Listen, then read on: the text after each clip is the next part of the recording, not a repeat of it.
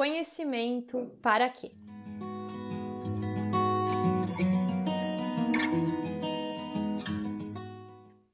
Olá, eu sou a Dani Cador e esse é o podcast Vem e Vamos, e hoje nós vamos falar sobre o porquê muitas vezes nós desejamos conhecimento, aprender algo, mas não desejamos colocar em prática aquilo que nós aprendemos. Então pega o café que a nossa conversa já vai começar.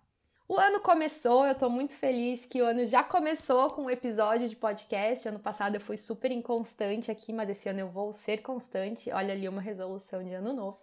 E o primeiro episódio do ano, a nossa primeira conversa, ela não estava programada, eu ia falar sobre outro assunto com vocês. Mas lendo a Bíblia nesse início de ano, algo me chamou muita atenção, que também combina com resoluções, o desejo que muitos cristãos têm de ler a Bíblia inteira e seguir cronogramas, o que é bom, eu vou falar mais sobre isso depois. Mas como isso muitas vezes pode ser uma forma, uma tentativa de varrer a sujeira para debaixo do tapete. Calma, eu vou falar mais sobre isso. Mas para introduzir o assunto, eu preciso te dizer que eu estava lendo Mateus 1 e 2 na minha primeira leitura anual, e algo me chamou muita atenção, que foi a agilidade, a rapidez de José de responder à revelação que o Senhor dava para ele. Se eu não me engano, em quatro versículos diferentes, ele recebe uma revelação do Senhor e ele age imediatamente. José recebe a revelação e age. É assim que começa Mateus, que começou a primeira lição que me chamou a atenção nesse início de ano. E lendo sobre isso, eu me recordei que início de ano, muitas vezes, nós olhamos para cronogramas da Bíblia, nós queremos ler a Bíblia toda, nós queremos ler 30 livros, mas muitas vezes nós não somos como José. Nós não atendemos de imediato a revelação que nós recebemos de Deus através da palavra. Parafraseando a frase tão conhecida que é falar é fácil, ler é fácil. Muitas vezes nós podemos ler a Bíblia como uma forma de não viver o que a Bíblia diz. Veja bem, eu não estou falando contra a leitura bíblica, longe de mim, eu estou falando para você ler a Bíblia. Mas para que a gente não torne a leitura bíblica num ídolo ou em alguma forma de mascarar a nossa falta de vida baseada na palavra. E muitas vezes, quando nós começamos a seguir os cronogramas, nós podemos estar fazendo justamente isso dando um check na nossa leitura bíblica, aprendendo, descobrindo mais sobre o nosso Deus, mas pensando que já está, eu já fiz, já está bom, e não trazendo os ensinamentos para a nossa vida, e não meditando nos ensinamentos, e não vivendo aquilo que nós lemos. E se José, diante das revelações que Deus deu para ele, tivesse permanecido no mesmo lugar, a história teria sido diferente. E muitas vezes nós, cristãos que leem a Bíblia, Muitas vezes recebemos essa revelação de Deus, essa revelação não especial que nem José recebeu, mas uma revelação onde Deus nos ensina como nós devemos agir, como nós devemos viver, como nós devemos amar, como nós devemos nos comportar, o que é pecado e o que não é.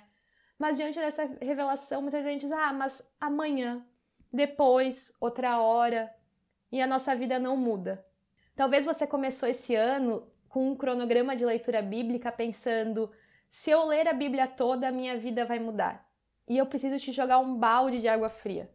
A sua vida vai mudar se você obedecer aquilo que você leu na Bíblia toda. E porque eu falo que muitas vezes esse cronograma, essa meta, ela varre a nossa falta de vida com Deus para debaixo do tapete. Porque é muito fácil nós sentarmos e lermos três capítulos por dia ou 13,5, eu acho que é a conta que fecha para que a gente leia a Bíblia inteira em um ano. Isso não vai consumir mais de 15 minutos do seu tempo. É fácil. Mas agora a história muda. Quando nós sentamos, meditamos na palavra, buscamos compreender, buscamos entendimento, sondamos o nosso coração com base na nossa leitura bíblica e aplicamos na nossa vida o que a gente lê.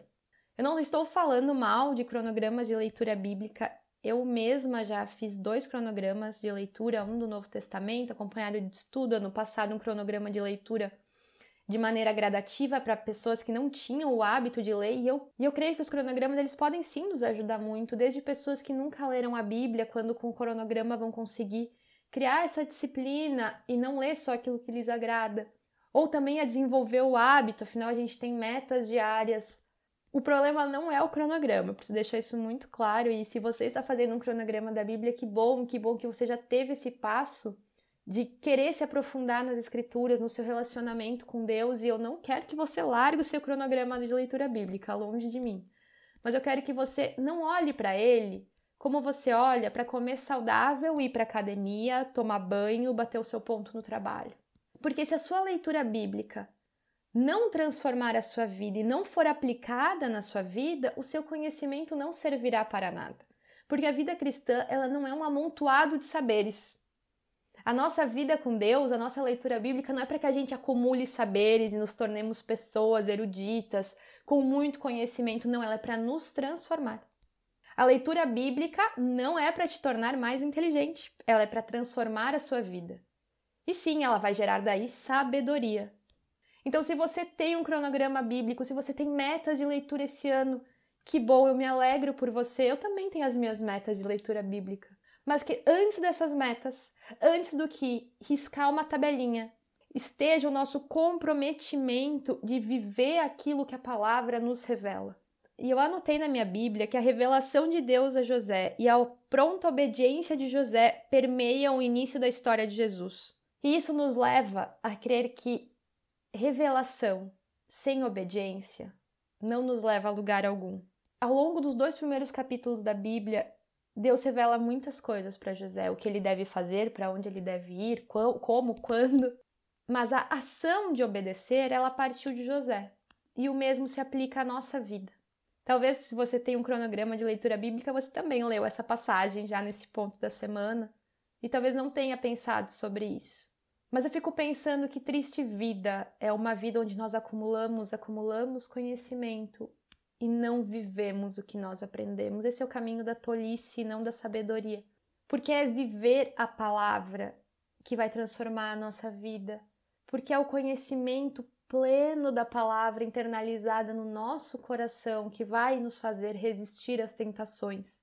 Se nós vamos dois capítulos para o lado, em Mateus 4, nós vemos que quando Jesus é levado ao deserto e tentado por Satanás, ele não rebate Satanás com achismos. Ele não rebate Satanás com teorias, ele rebate Satanás com a palavra, o próprio Deus. Responde às tentações oferecidas diante dos seus olhos com a palavra. E muitas vezes nós temos a palavra na nossa frente e nós começamos a dizer: Deus, mas me dá mais revelação. Deus, faça com que alguém venha falar comigo. Deus, isso e aquilo, como se a palavra não fosse suficiente. A vida baseada na palavra nos leva a viver o plano de Deus, porque o plano de Deus para nós está na palavra.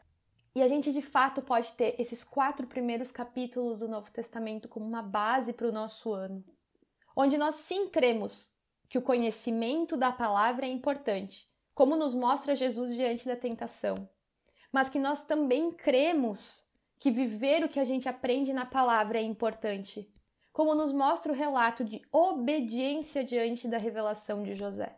Que nesse ano a gente não viva em busca de conhecimento para poder dizer para as pessoas, que a gente não leia a Bíblia para poder dizer que leu a Bíblia inteira em um ano, que a gente não viva um caminho de tolice, mas que a gente viva nos aprofundando realmente nas Escrituras para que ela faça morada no nosso coração, para que diante da tentação nós não tenhamos que lutar com as nossas próprias mãos, mas que a palavra de Deus venha aos nossos lábios.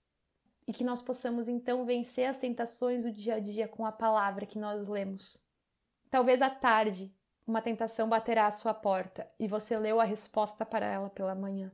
Se você leu com calma, com zelo, com amor, com meditação, você terá a resposta nos seus lábios. Se você leu só para fazer um check na sua agenda, você nem lembrará do que leu.